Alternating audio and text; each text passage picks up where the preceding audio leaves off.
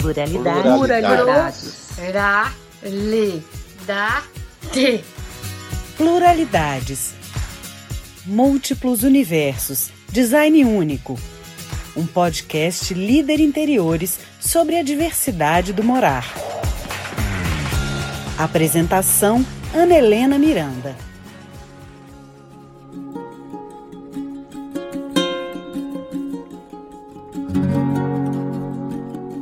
Liberdade, responsabilidade, coragem. Sair da casa dos pais implica em várias mudanças que vão muito além do espaço físico. A atriz Erika Rolfes, de 25 anos, e a artista visual Tula, de 34, se conheceram quando estavam em busca de seu próprio espaço. O morar levou elas a um grande encontro, recheado de companheirismo e cumplicidade, que deu início a uma sólida amizade. Dividindo a casa onde moram, as duas vão aos poucos construindo a si mesmas, sendo sempre diversas e ao mesmo tempo únicas, plurais.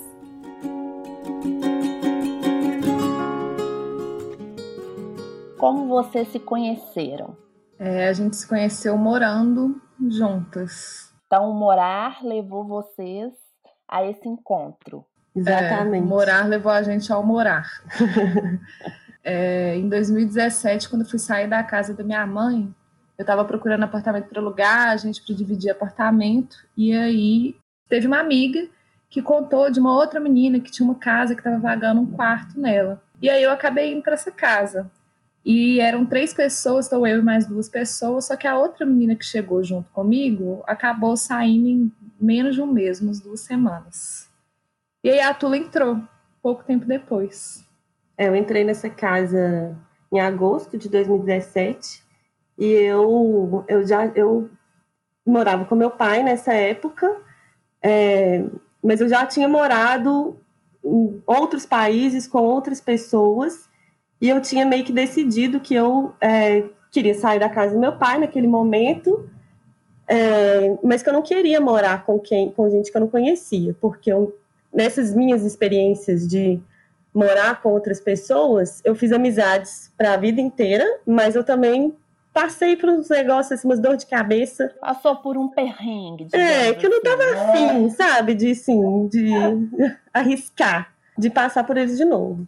Só que acabou que eu tava procurando, mas assim, eu nem cheguei a olhar muito, só falei assim, ah, vou começar a procurar. Tinha acabado de, de, de defender meu mestrado e tava assim, ótimo, agora eu posso sair. E aí uma amiga minha que conhecia essa menina que alugava essa casa me passou o contato dela.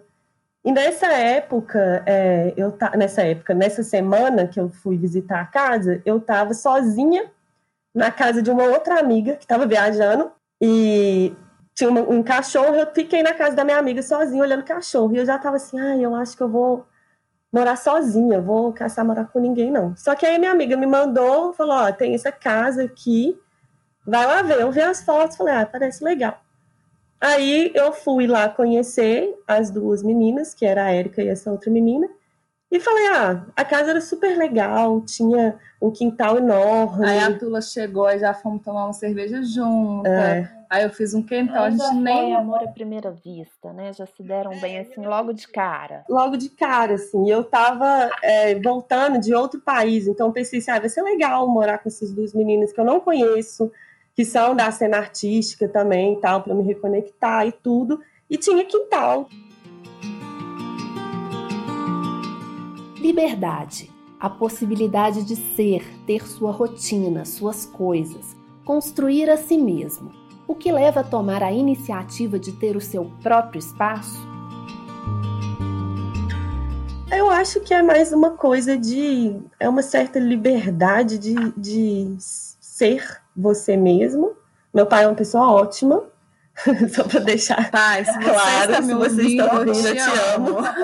Mas isso é uma conversa que a gente teve também, eu e meu pai, no momento que eu falei, pai, depois que eu defender meu mestrado, eu vou sair de casa. Não é porque é, eu não te amo e não te adoro, mas é porque eu queria é, meu espaço, minha rotina, minhas coisas, do meu jeito, assim. Eu acho que tem, tem uma coisa de é, separar mesmo, assim. É, eu acho que quando a gente começa a morar sozinho, a gente vai construindo a si mesma, né? Da mesma forma que a gente vai montando uma casa, a gente monta a si mesmo de uma certa forma, né? Sim, Sim, através das regras que a gente coloca, né? Assim, a gente vai inventar nossas próprias regras na nossa casa também.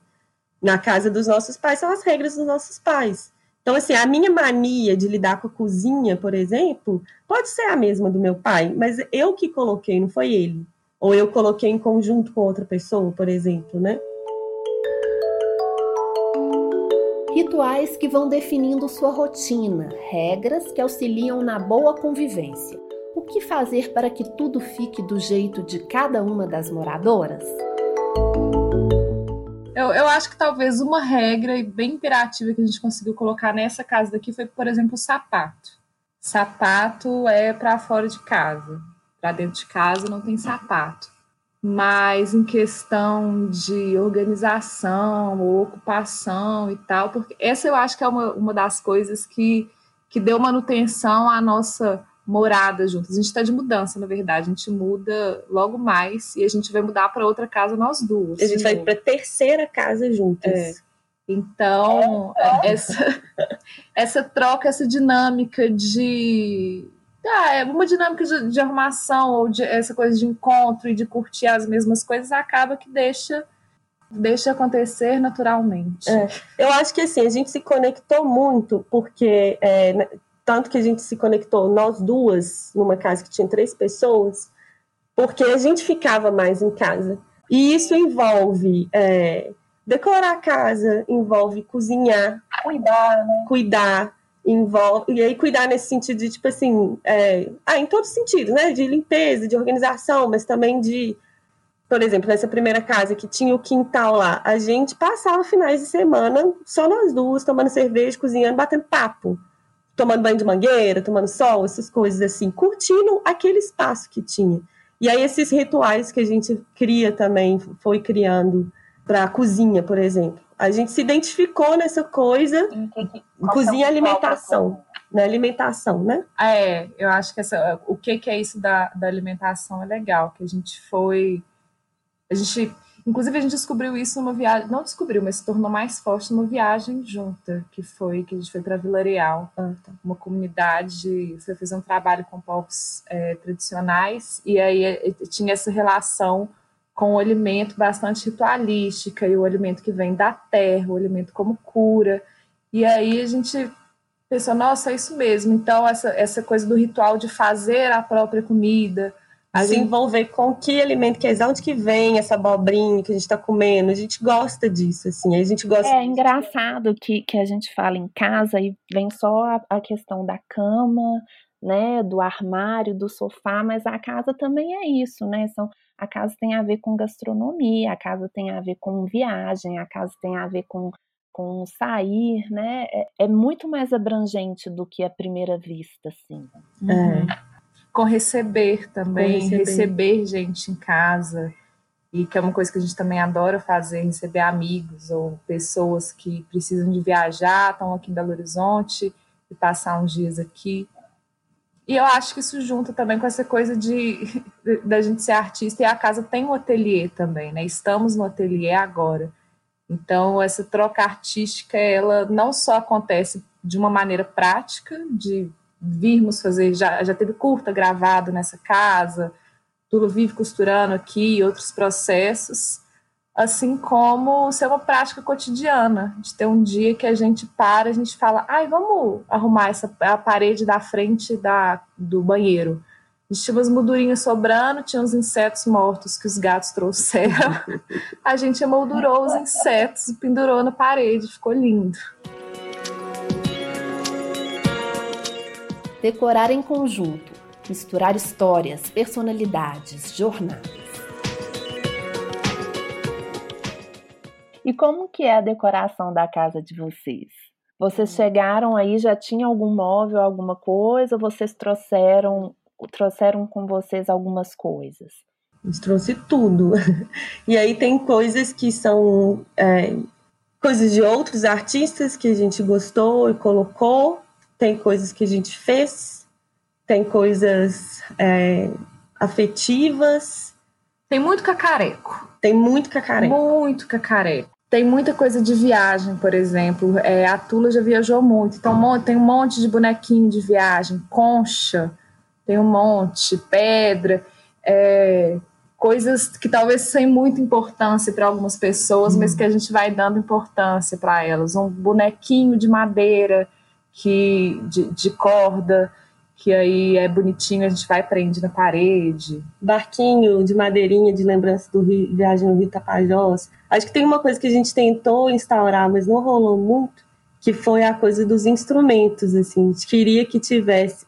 Eu não toco nada, nem Érica, Aí tem, eu tinha, eu fiz um, como é que chama? Um chequerê, tentei aprender a tocar, não rolou, deixei ali, falei, ah, uma hora alguém vai brincar com isso. Mas quebrou. o gato quebrou. Mas tem aqueles ovinhos de fazer chique, chique, chique, tipo chocalhinho, e tem um violão também.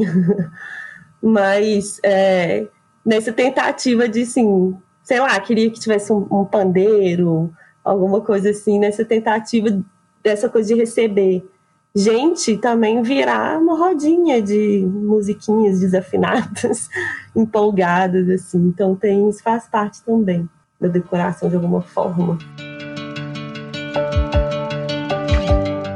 Ressignificação de espaços, o trabalho em casa e a redescoberta da cozinha. Um novo morar. Quais as consequências do isolamento social na sua casa? Durante a quarentena, o que, que mudou na rotina de vocês? A gente cozinha muito mais. Inclusive, a cozinha é o cômodo mais importante da casa para a gente. A gente já teve N discussões sobre isso, inclusive de pensar como que os apartamentos feitos atuais, eles têm as cozinhas cada vez menores, porque as pessoas pedem delivery ou comem na rua. Mas a cozinha, inclusive para o mineiro, é um espaço de convivência e de troca, e é onde a história acontece, onde revoluções acontecem. Essa casa que a gente mora atualmente tem dois quartos, tem um ateliê e tem uma cozinha enorme, que é também a sala. Tem sofá na tem cozinha. Tem um sofá-cama na cozinha, que as pessoas podem dormir. Eu já dormi nessa cozinha. É um espaço para se receber mesmo, né? Com sofá e tudo. Mas aí na quarentena acabou que uma dessas coisas da, da cozinha é que a gente finalmente está é, tá participando do CSA, que é a comunidade de sustentabilidade do agricultor, de sustento. É, comunidade que sustenta, que sustenta o agricultor. agricultor. Que aí a gente recebe as é, hortaliças e vegetais de pequenos agricultores e a gente cozinha com isso. Aí então, até aquele momento, sábado, receber a cesta, e a gente pensa, o que, que a gente vai fazer essa semana? Aí vai e vai em volta disso, nossa alimentação vai em volta dessa cesta. E é uma coisa que a gente queria fazer há muito tempo e a gente começou a fazer na quarentena. É, que foi isso, beleza, a gente está cozinhando muito dentro de casa, a gente sempre quis fazer isso, então vamos. Agora é a hora. É, é interessante ver assim como é que como é que a cozinha, né, ela, ela foi contextualizando todo o ato de morar de vocês, né? A quarentena veio e foi mostrando, né, para vocês, foi ressignificando, digamos assim, morar, né? Teve uma ressignificação assim bem importante. E vocês já trabalhavam em casa? Ou vocês sentiram diferença também nessa questão de home office? É, eu não trabalhava em casa. É, a casa era o meu espaço de chegar e descansar. E eu dou aula, eu trabalho em duas escolas, além da UFMG, e aí tudo foi transposto para o computador.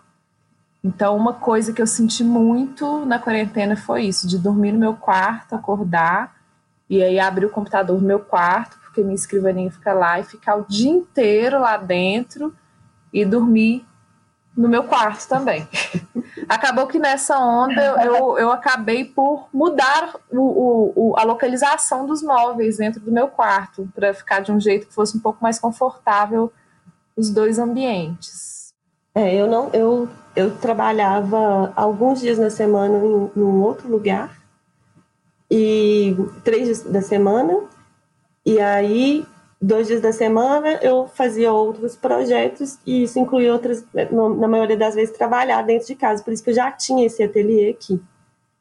E, só que aí no início da quarentena eu fui demitida, então eu fiquei integralmente dentro de casa. Só que, diferentemente da Érica, eu só entro no meu quarto para poder dormir. Ou eu tô no ateliê, ou eu tô na cozinha, no quintal. Então, meu quarto ele fica lá, abandonado. E você, a sua rotina é mais ligada ao ateliê mesmo. É, por mais que o ateliê seja na frente do meu quarto, né, eu saio do meu quarto e vou pro ateliê. Então, assim, nesses últimos tempos, essas últimas semanas que eu tô super é... lançando a coleção dela, lançando a coleção. Tô trabalhando muito e bem animada com isso, então tem vezes que eu levanto, nem vou na cozinha, já tô ligando o computador, colocando linha na máquina e tal. Aí às vezes eu falo assim, não, peraí, vou lá na cozinha, tomo meu café e tudo, depois eu venho para poder criar essa separação, assim, porque senão eu chego no final do dia igual uma, uma pilha, né? Conciliar não só espaços e rotinas, mas humores, temperamentos e emoções. Agora eu quero falar sobre o temperamento de vocês. Quem que é organizada, quem que é bagunceira, quem que põe o ritmo, quem que é agitada, quem que é calma, eu quero saber. Quem é quem nessa casa? Eu acho, esse negócio de. Por que você tá me olhando com essa cara? eu tô vendo que você vai responder. Peguei no ponto fraco. A gente tava brincando no início, como a gente não sabia que essa entrevista, a gente tava falando, imagina se isso fosse um podcast, que ele só entra na vida das pessoas, aí taca o terror, deixa um climão, o podcast vai embora, e aí a gente fica brigada pra sempre. Lava roupa no podcast. Eu acho que nós duas temos os, os nossos momentos, assim. A gente tem momentos que a gente, que sei lá, que eu tô mais organizada e mais dedicada, e tem momentos que eu tô mais bagunceira e mais é, relapsa. É, relapsa. E tem momentos que é a Érica, que a gente intercala um pouco isso, assim.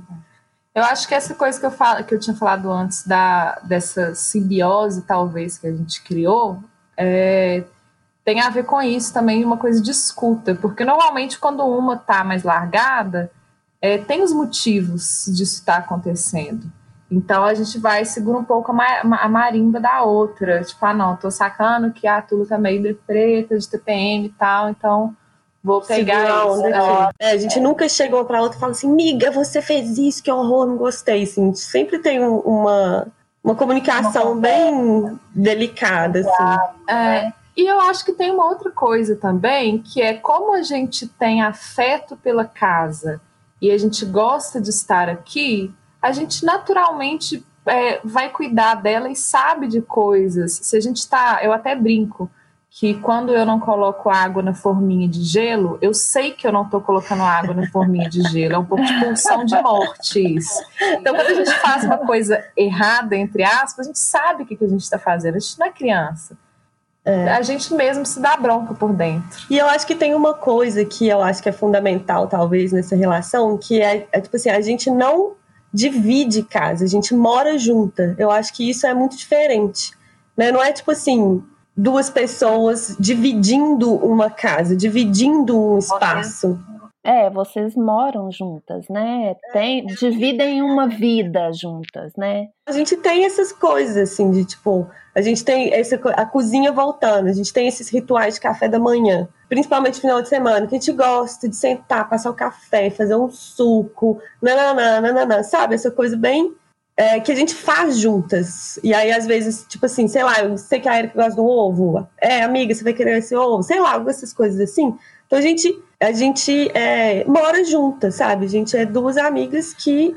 Só um caso juntas. engraçado disso tudo, que e, da, da, escuta de uma para outra também, e da cozinha. É, eu percebi isso na época que a gente morava na primeira casa ainda, que se eu chegava na cozinha de manhã toda, vou fazer café e tal e aí eu via de costas a Tula na pia da cozinha e eu sentia que não era para eu chegar perto naquele momento, que eu ia levar ferroada. Eu só dava três passos para trás e ia ficar, tomar meu café em silêncio, sozinha num canto. Tem. Tem os momentos. É. Transformar. Coexistir com todas as possibilidades de ser e estar pluralidade? Para mim, pluralidade vem junto com a palavra transformar. Que eu pluralidade para mim é compreender que existem diversos modos de ser e estar nesse mundo entender que isso habita em você também. Então eu posso ser e estar várias coisas ao longo de toda a minha vida. E coexistir com todos, todas essas possibilidades é maravilhoso. É uma das coisas lindas de existir nesse mundo. Nossa, achei isso lindo. Eu acho assim, não tinha pensado. É, não tinha pensado nisso, mas eu concordo muito, assim, só de, de colocar isso, esse ser e estar dentro da gente mudando o tempo inteiro, né? Eu acho que é uma forma é, bem simples de resumir isso, né? A gente não é estático. Não. O outro também é, os lugares também não é.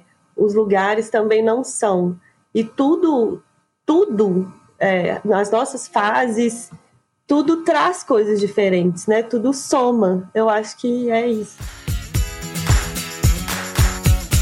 Se você quiser conhecer mais da Eric da Tula, é só visitar o nosso Instagram, líderinteriores. O Pluralidades foi gravado de forma remota, com edição e sonorização de Clara Costa e produção de Sim, conteúdo audiovisual. Nos vemos no próximo episódio.